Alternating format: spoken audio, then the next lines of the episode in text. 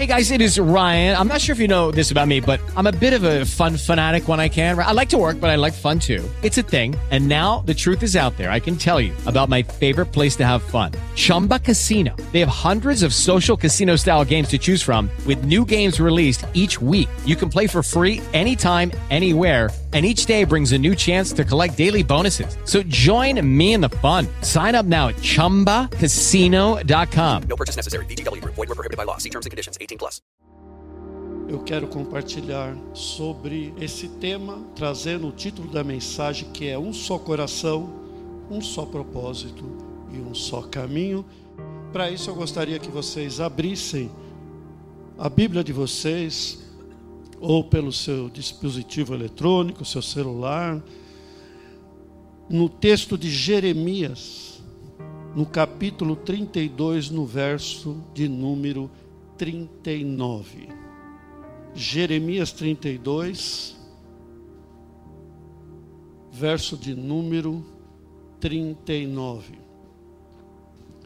Onde diz o texto: Dar-lhes-ei um só coração e um só caminho, para que me temam todos os dias, para o seu bem e o bem de seus filhos. Talvez quem tem aí a versão King James atualizada, ele amplia um pouco esse texto. Na verdade, as múltiplas versões é um esforço do tradutor de trazer um sentido muito claro que muitas vezes na versão foge um pouco do original, por isso às vezes eles agregam. Mas é é um esforço, é uma arte fazer essa tradução dos textos antigos para a língua portuguesa. E na Bíblia King James ele coloca um outro adendo, ele diz assim: Eu lhes darei, falando de unidade, um só propósito, um só coração e um só caminho, a fim de que me amem com amor reverente para sempre, para o seu bem e para o bem de seus filhos no futuro. Eu gostaria de partir da premissa deixada pelo pastor Ronaldo na semana passada e que está nas mídias também. No domingo passado, o pastor Ronaldo disse que igreja Igreja é o ajuntamento dos santos em Cristo Jesus, mas não de qualquer forma, em unidade. O que é igreja? Igreja é o ajuntamento dos santos, aqueles que são separados, se separaram por causa de Cristo Jesus em suas vidas, se separaram, não saíram do mundo, mas tem um diferencial, nós vamos falar sobre isso mas não de qualquer forma, em unidade. Em unidade. E aí entra o contexto de um ajuntamento. Um ajuntamento em unidade. Unidade de propósito.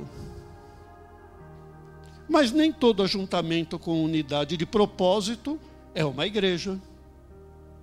Por exemplo, nós temos duas nações, a Ucrânia e a Rússia, que têm os seus exércitos unido num só pensamento, em unidade, com um propósito bem definido, que é ganhar a guerra e, se necessário, exterminar o inimigo. Porém, isso faz dos exércitos uma igreja? De forma alguma. Porque a unidade da igreja que é a reunião dos santos, ela tem um fundamento básico, um fundamento essencial, um alicerce sólido. E o fundamento da vida cristã, o alicerce, a pedra angular, é Jesus. Jesus.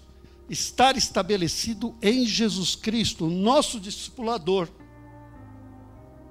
Jesus Cristo é o nosso mestre, o nosso Deus, o nosso Senhor, é o nosso discipulador, é aquele que vive e reina dentro de nós.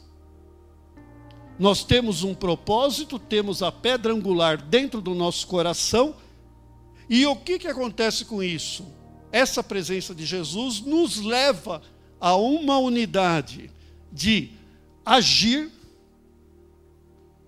pensar e falar.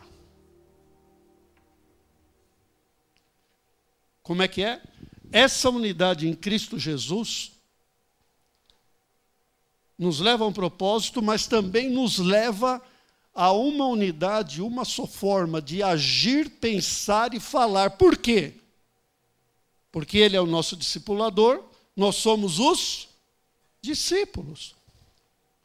E os discípulos falam como mestre, pensam como mestre e agem como mestre. Nós vimos muito bem isso nas Escrituras, quando Jesus estava sendo julgado momentos antes da crucificação as pessoas começaram a identificar os seus discípulos, porque eles eram muito parecidos, o modo deles falar, o modo de agir, o modo de se comportar, os denunciava. Somos discípulos com relação a Jesus, mas temos um propósito muito grande aqui que a palavra diz que nós somos embaixadores. Então, o reflexo do nosso discipulado nos obriga a ter uma unidade porque nós temos que falar para as outras pessoas, ser embaixador do reino de Deus, falar no reino de Deus como é que se vive. No Brasil se vive assim, na Alemanha se vive assado, na Turquia se vive de outra maneira, em Israel se vive de outra, mas no reino de Deus a gente pensa, age, fala tem atitudes de acordo com o que fomos discipulados. Isso nos leva à humanidade, em suma, uma unidade como se fôssemos somente uma pessoa. Agora, falando claramente, pessoal, humanamente falando, vocês já estão até, eu já vi algumas pessoas concordando, já sabem o que eu vou falar. Humanamente falando, isso seria praticamente impossível. Eu concordo com você. Em um mundo com tanta diversidade, e onde prevalece a intolerância, tanta diversidade cultural, filosófica, política, biológica, racial, com tanta diversidade, onde prevalece a intolerância, é impossível ter como alvo unidade, principalmente se os nossos recursos forem a nossa vontade, a nossa decisão pessoal e principalmente se a nossa unidade estiver totalmente centralizada e baseada no nosso comportamento. Comportamento. Nesse ano, 2023, eu tomei uma decisão, é a minha vontade, eu vou mudar de comportamento. Vou parar de fumar, Vou andar por minha vontade e decisão, eu quero andar com os irmãos da igreja. Eu vou entrar numa igreja, vou seguir o mesmo caminho que eles seguem, vou ter o mesmo propósito que eles têm no coração, até que a morte nos separe. Eu decidi. Até que a morte os separe? Será? ou até que venha uma nova pandemia, uma nova pandemia, onde eu vou me isolar ad eterno, por toda a vida. Acabou já a pandemia, pessoal. Mas tem tanta gente que está em casa nesse momento, e você que está em casa, você é muito abençoado, mas você faz uma falta segundo a palavra de Deus em Hebreus 10, 25, diz que não é bom que deixemos de congregar como é costume de alguns. Olha, não é questão de argumento. Você vai falar, por que, que não é bom? Sei lá, Deus falou, está na Bíblia. Não é bom. A gente até sabe, mas eu não vou responder por Deus. Seja a paz de Deus o árbitro do teu coração para tomar as decisões. Na diversidade, pastor Ronaldo disse isso aí com outras palavras, na diversidade existe a riqueza. No meu primeiro livro, Seu Casamento Pode Dar Certo, um dos capítulos é o seguinte: somos diferentes, casal. Somos diferentes, graças a Deus. Deus me livre se eu fosse casado com uma pessoa igual a mim. Ou até mesmo, nós vamos caminhar junto até que o meu irmão demonstre uma posição diferente sobre religião, sobre filosofia ou sobre sexualidade, sobre orientação sexual. Aí a gente para de andar junto. Acabou um só propósito, acabou um só coração, acabou um só caminho. E eu fico pensando, onde está Jesus nesse propósito? Quando eu vejo nas Escrituras que ele se assentava com os pecadores e ficava muito em paz apesar das críticas alheias. Nós somos juízes ou médicos de alma? Muitos irmãos de fé e pastores pararam de andar juntos na eleição no último semestre de 22. Deixaram seus mentores e aqueles que dedicaram suas vidas por décadas a eles. Se desfizeram. Dirá então alguém de fora: se isso é fé cristã, eu prefiro continuar sendo ateu. Existe muita contradição em nossas mentes, meus irmãos. Se a tentativa de ser cristão aconteceu na sua vida ou na minha, ou de quem está ouvindo essa mensagem, aconteceu por decisão ou mudança de comportamento, nós podemos até começar bem, nós podemos até ser agradáveis uns com os outros, gentis, mas não demorará muito para que entorne o caldo e nós vamos perder a beleza do Salmo 133, que diz assim: Quão bom e quão suave é que os irmãos vivam em união. Mas parece que tem irmãos que eles entendem diferente o texto. Deve ter problema, precisa passar no oftalmo. Quão bom e suave é que os irmãos vivam em união passando a unha um no outro, sabe? E olha que eu li duas vezes o livro do pastor Carlos Alberto sobre mandamentos recíprocos. Procurei, pastor Carlos Alberto, meu discipulador, meu mestre, junto com Jesus, aquele que há 35 anos me ensinou a cuidar da minha família, dos meus filhos, com quem eu tenho uma aliança temos muitas diferenças? Temos. Já dei muito trabalho para o pastor Carlos Alberto, ele nunca me colocou no cepo da justiça. Ele sempre me tratou com misericórdia, ensinando, sendo paciente. E por isso, eu tenho um pacto com ele de aliança onde eu empenhei a minha palavra. Aprendi com meu pai, aprendi com o pastor Carlos Alberto e com a Bíblia que palavra dada é palavra cumprida. É fio de bigode, eu não preciso assinar, dizia meu pai. Basta a minha palavra. Mas nunca vi no livro do pastor Carlos Alberto unhai-vos uns aos outros. Quão bom que os irmãos vivam união. Não se entra no reino de Deus por mudança de comportamento. Só entra no reino de Deus com a orientação que Jesus deu para Nicodemos lá em João 3:3.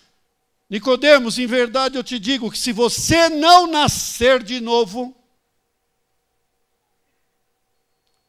é uma transformação muito profunda. teria, no caso da ilustração, morrer porca e nascer ovelha. Jesus chega para nós e diz: se nós não nascermos de novo, nós não veremos o reino de Deus. E é por isso que essa palavra de Jeremias, ela me estimulou e me animou e me fortaleceu e me desafiou, porque Deus falando por Jeremias, ele disse assim: vocês não vão fazer nada para andar com um só propósito, um só caminho, um só coração. Eu, diz o Senhor, eu, disse o Senhor, eu vos darei, enxertarei, implantarei em vocês um só coração. É impossível do ponto de vista humano, mas não para Deus, porque Ele diz: Eu implantarei em vocês um só propósito, um só coração, um só caminho para que me temam todos os dias. Essa capacitação divina nos permite a viver em unidade, capacitação em três áreas: coração, caminho, propósito.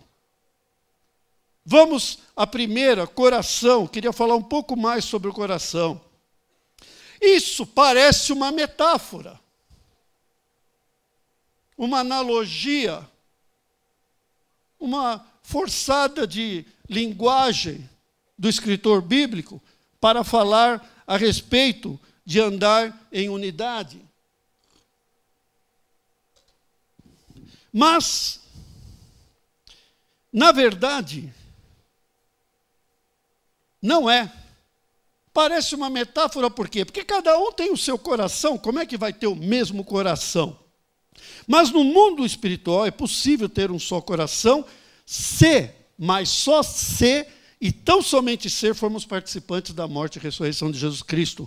Um só coração é para os que creem que há dois mil anos atrás morreram com Cristo na cruz do Calvário. Hoje, com a nossa experiência de mundo virtual, não é tão difícil entender isso. Com o conceito muitas vezes filosófico ou de histórias do mundo Marvel, parece que fica mais fácil entender com essa história de metaverso, um mundo paralelo. Mas no mundo espiritual é exatamente assim. É possível que vocês estejam vivendo aqui em 2023 com sua vida normal, mas há dois mil anos atrás vocês estão pela fé num mundo paralelo lá na cruz do Calvário com Cristo. Por quê? Porque ele disse que seria assim.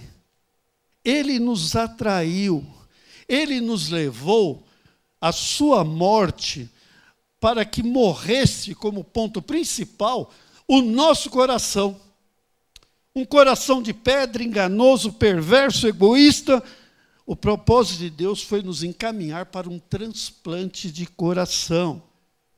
Se você não conhece, abra a palavra de Deus em João 12, 32, onde Jesus diz: Quando eu for levantado da terra, eu atrairei todos a mim. E o verso 33 diz: E ele dizia isso com relação ao tipo de morte que haveria de ter. Qual foi o tipo de morte de Jesus? Cruz. Ele disse: Quando eu for levantado da terra na cruz, eu atrairei todos a mim. Você e eu estamos lá pela fé, é nosso lugar. A cruz do Calvário. É no mundo espiritual que isso aconteceu.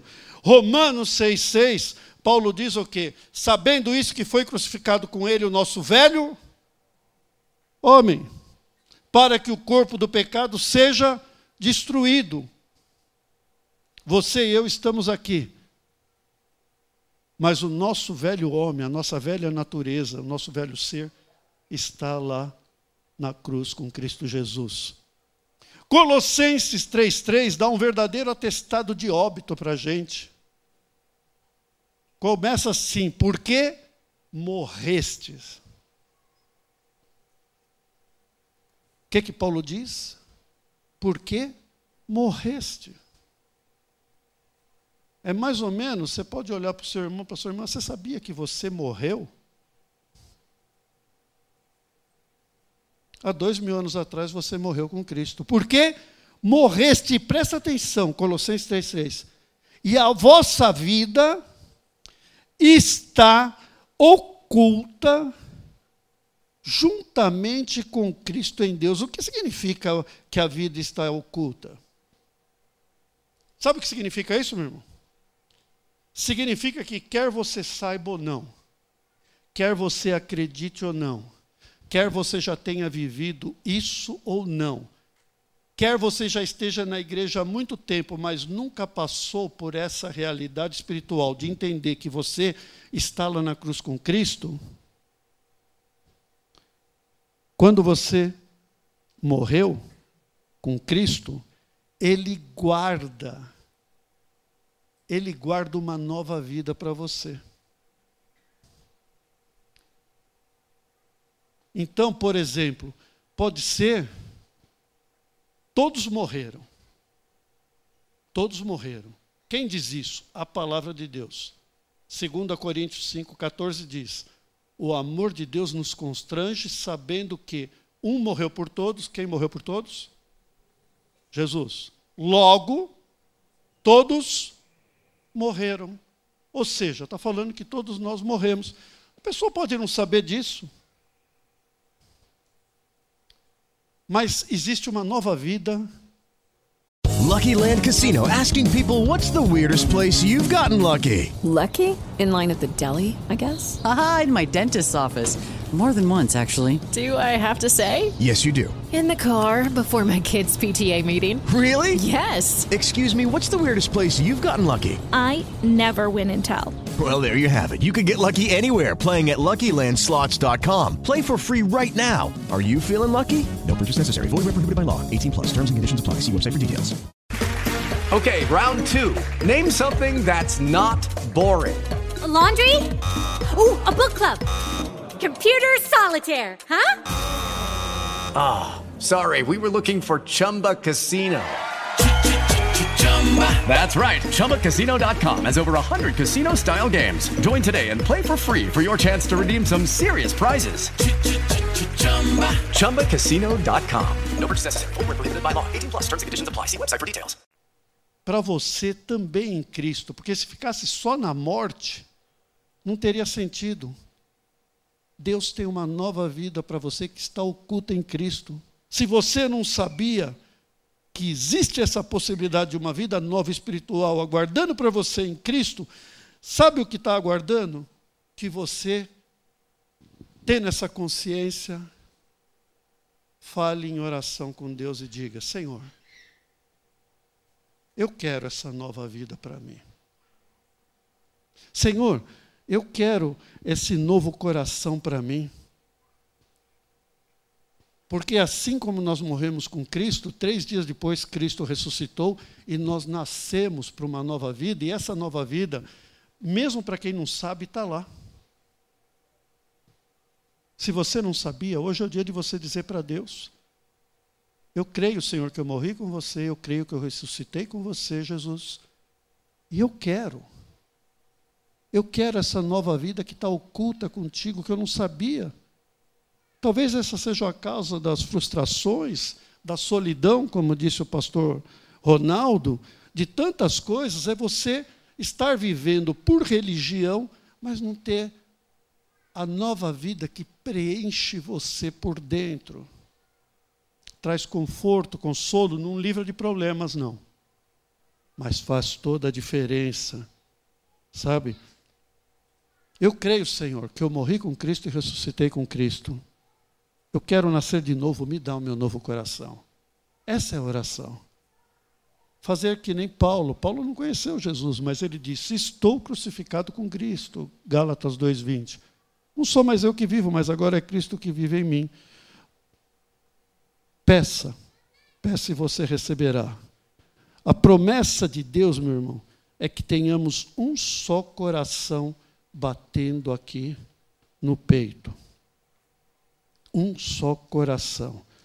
A promessa de Deus é de um transplante cardíaco como está lá em Ezequiel 36, 26. Deus, usando Ezequiel 36, 23, 26, ele diz: Eu darei a vocês um coração novo, e porei um espírito novo em vocês, tirarei de vocês o coração de pedra e lhes darei um coração de carne. Transplante. Transplante. Agora, em termos de relacionamento, meus irmãos, como é que fica entre a gente a unidade com um só coração?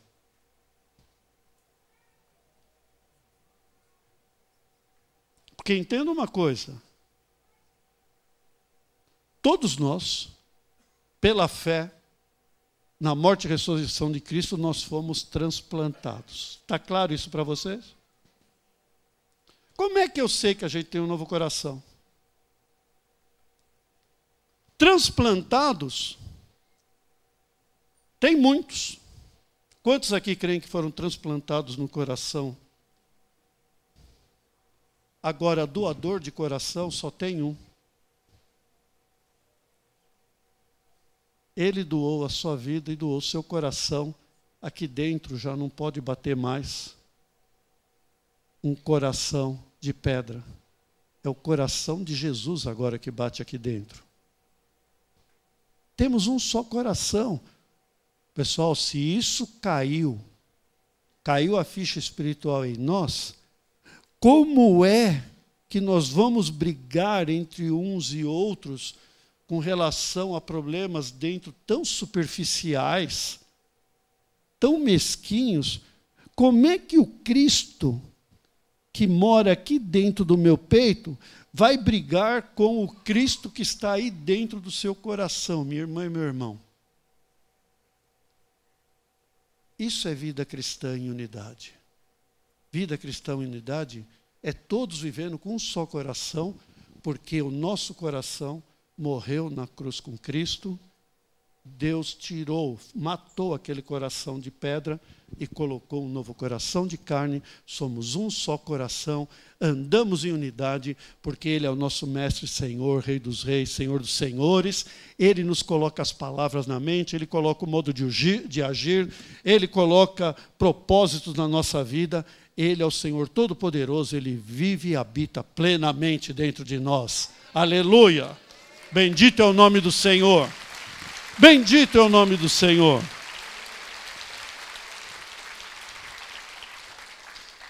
Um só propósito, pessoal. Um só coração, um só propósito. Você bem objetivo e rápido. Porque muita coisa que a gente chama de propósito não é. É plano e projeto. Plano e projeto é coisa para curto tempo. Eu tenho plano de, em cinco anos, mudar de casa. Eu tenho, anos de, eu tenho planos de, daqui dez anos, estar com os meus filhos nessa posição de estudo. Eu tenho projetos para a minha empresa de nos próximos 10 anos elas estarem atingindo um top.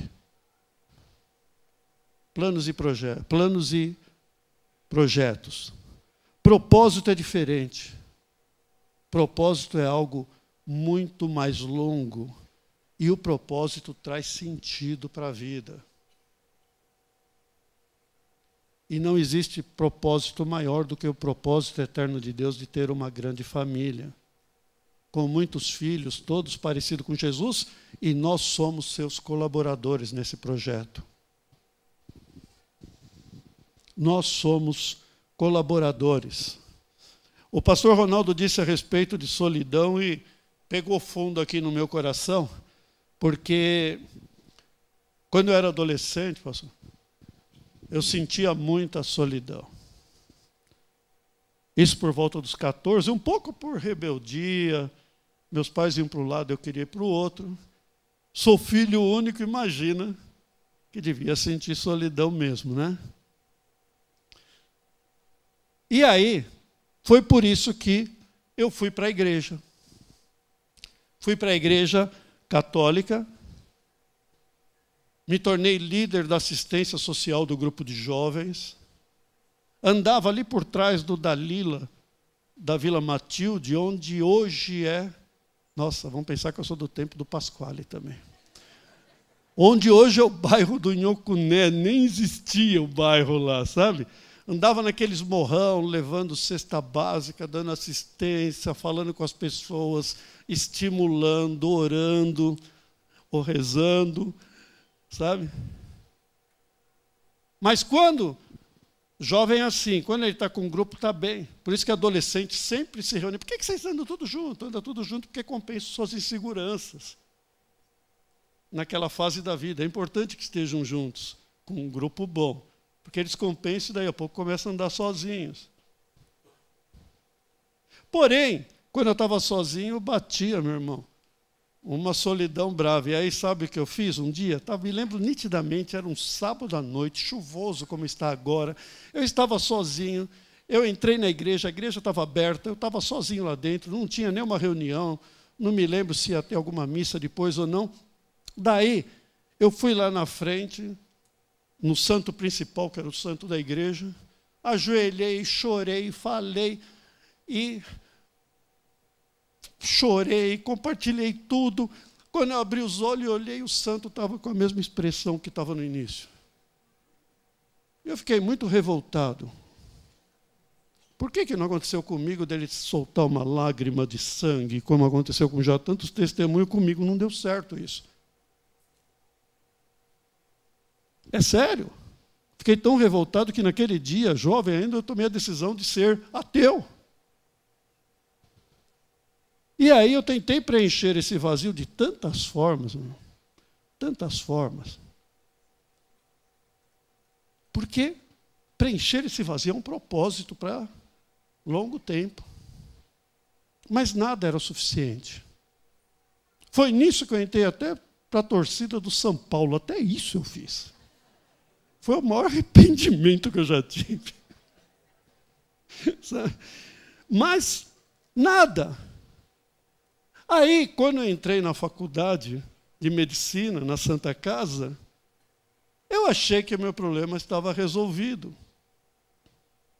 Eu amava, amo. Meu respirar é medicina. Eu não sei sequer trocar uma lâmpada, acho, irmãos. Meu negócio é medicina. E aí, eu fiquei encantado, mas percebi que ainda não era aquilo lá. Foi quando, no segundo ano da faculdade, eu conheci a Jesus.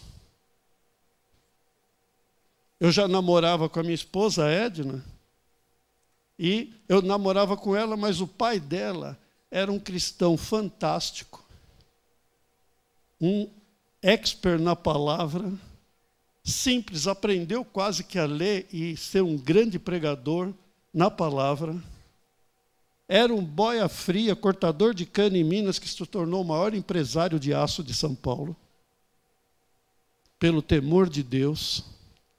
E aí eu ia namorar com a Edna e acabava namorando com o sogro. Porque é, a minha sogra era mulher sábia, né? Me conquistou pelo estômago a sogra. Ela enchia a mesa de coisas mineiras, pão de queijo, queijo. Eu olhava aquilo lá, eu ficava ouvindo meu sogro falar e olhando para o pão de queijo, sabe? E aí, mas era duas, três horas maravilhosas. Eu perguntava, aquelas perguntas de encostar a pessoa na parede, sabe? Antes de conhecer Jesus, encostava a pessoa na parede sobre os costumes e não sei o quê. Mas por que, que falar isso aí? Meu sogro não respondia, ele abria a Bíblia e falava, por causa disso, está escrito, lê aqui você. E assim foram anos. No segundo ano eu tive uma experiência com Jesus, e aí eu fiquei em dúvida: será que o propósito da minha vida agora é a medicina ou é Jesus? Percebe como as coisas são complexas, irmão? E aí meu pai pensou, Ronaldo, Simone, que eu tinha pirado. Porque eu cheguei a considerar a possibilidade de deixar a medicina para ser missionário. Mas aí, tinha algo que me encantava muito na Santa Casa. Quem não conhece a Santa Casa precisa passar lá. Você volta para o século XVIII dentro dela. É um quarteirão com paredes antigas, tudo. Tem corredores que nem castelos medievais no alto. Tinha uma coisa que me encantava lá. Eram as vidas que perambulavam por lá. As vidas consumidas, desgastadas pela vida ou por uma doença crônica, consumptiva, terminal. Aquelas pessoas com pijama, simplesinho, magrinho, com um soro na veia, tomando sol em frente à igreja ali na, na, comuni na, na frente da Santa Casa. E eu conversava com eles. Eu era fotógrafo naquela época, amador, mas gostava muito de fotografia. Eu fazia fotos sem que eles percebessem, em branco e preto, coisa assim. Ia captando a imagem deles e aquilo tocou meu coração. E aí, eu senti que o propósito da minha vida seria aliviar o sofrimento das pessoas que sofrem. E tendo Jesus do meu lado, muito mais fácil. Esse se tornou o sentido da minha vida, independente de qual fosse a situação de vida da pessoa, sem avaliar nada, sendo ser humano, eu assumi um compromisso com Deus de que eu aliviaria o sofrimento das pessoas. Se possível, eu curaria. Se não fosse possível, eu aliviaria a dor. E se não fosse nem isso possível, eu serviria de ombro para eles chorarem. E com Jesus aí eu oraria pela cura. Porque para mim não existe sobrenatural nas coisas de Deus. Por isso que todo mundo deve dar testemunho para que as pessoas tenham consciência disso. Cura, novo emprego, é vida cristã normal. Acontece naturalmente. E aí, meus irmãos, eu encontrei esse propósito de fazendo isso, e até hoje eu faço isso no meu consultório, levar as pessoas a se tornarem parte da família de Deus. Parte da família de Deus. Não me importam as diferenças. Parte da família de Deus. E para encerrar, um só caminho. Não precisa falar muita coisa, porque quem faz parte da igreja dos santos em Cristo Jesus, anda em unidade, tem um só coração, porque foram todos transplantados e têm o coração de Jesus, certo? Tem um propósito que não é um plano pessoal de vida. Você pode continuar com os seus planos pessoais de vida e seus projetos, mas existe um propósito que é a expansão do reino de Deus, e para isso só é possível se a gente andar em unidade. E o caminho para contrariar aqueles que acham que todos os caminhos levam a Deus, Jesus disse que só existe um caminho e é Ele mesmo. Eu sou o caminho. Mas, para encerrar, realmente, esse caminho está claro, né? Jesus. Mas eu gostaria de falar uma uma metáfora judaica, uma história que ela mostra um caminho que eu creio, meus irmãos, que é o melhor melhor atitude que nós podemos ter para conjugar o verbo amar e andar em unidade. E esse caminho, que é decisão minha, o caminho é Jesus, mas tem um caminho que é decisão do meu coração, porque do coração, sobre tudo que deve guardar, guarda o teu porque é daí que saem todos os caminhos por meio das nossas decisões, certo? Esse caminho é a misericórdia. Os misericordiosos alcançarão misericórdia. Eu não quero julgar, mas faltou muita misericórdia nos últimos três anos. Muita misericórdia. Existe uma metáfora judaica que vem de um comentário rabínico, que é a criação. É da tradição judaica, são os chamados midrashim. Midrashim, eu não sei bem o, o não tive tempo de ver a sonoridade dessa palavra, mas isso não importa. Nele se conta que no dia em que Deus terminou a criação do mundo, é uma metáfora, ele iria criar o homem e a mulher.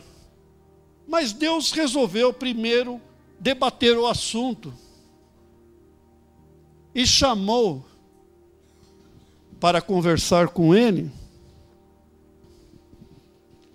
Chamou duas personagens importantes: a justiça, toda cheia de razão para julgar, e chamou a misericórdia. No meio ali do, do, do, da conversa deles, olhou para a justiça: Justiça, o que, que você acha? Você acha que eu devo criar o homem e a mulher? A justiça, não, não e não.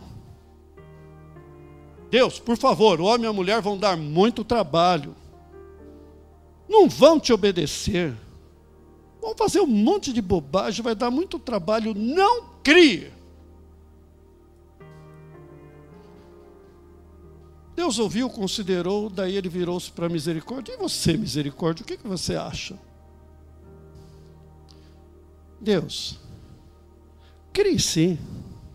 É verdade que o homem e a mulher vão dar muito trabalho, mas haverá um momento que você, eles vão deixar você tão feliz, mas tão feliz com o que fez, tendo-os criado que valerá a pena. Deus ouviu os dois ele falou assim: Misericórdia, eu vou fazer o que você falou para fazer. Ele foi até ela, estendeu a mão para a misericórdia. E a hora que a misericórdia, ele pegou as duas mãos da misericórdia, ele pegou e virou e estraçalhou a misericórdia em pequenos fragmentos. E aí então diz Deus: Eu vou criar uma minha mulher mas vou fazer com que eles passem o resto da sua existência buscando, tentando achar pelo menos um fragmento de misericórdia para que possam ser felizes, para que possam entender que fazem muitas coisas erradas, para entender que Preciso experimentar perdoar e preciso experimentar ser perdoado. E acima de tudo, para que eles entendam que precisam andar em unidade, amando, tendo um só coração. Um só coração. Que o Senhor levante o seu rosto sobre vocês e tenha misericórdia de vocês. E nós, eu e vocês, sejamos como realmente Jesus é, porque nós temos o coração dele. Sermos misericordiosos com as pessoas. Porque juízes já tem vários. Deus não precisa de juízes. Mas Deus ama os misericordiosos e diz que eles alcançarão misericórdia. E quer saber do negócio? Todos nós precisamos da misericórdia. Por isso precisamos reconhecer que fazemos muitas coisas erradas continuamente e coisas erradas que se chamam pecado, mas Deus é misericordioso.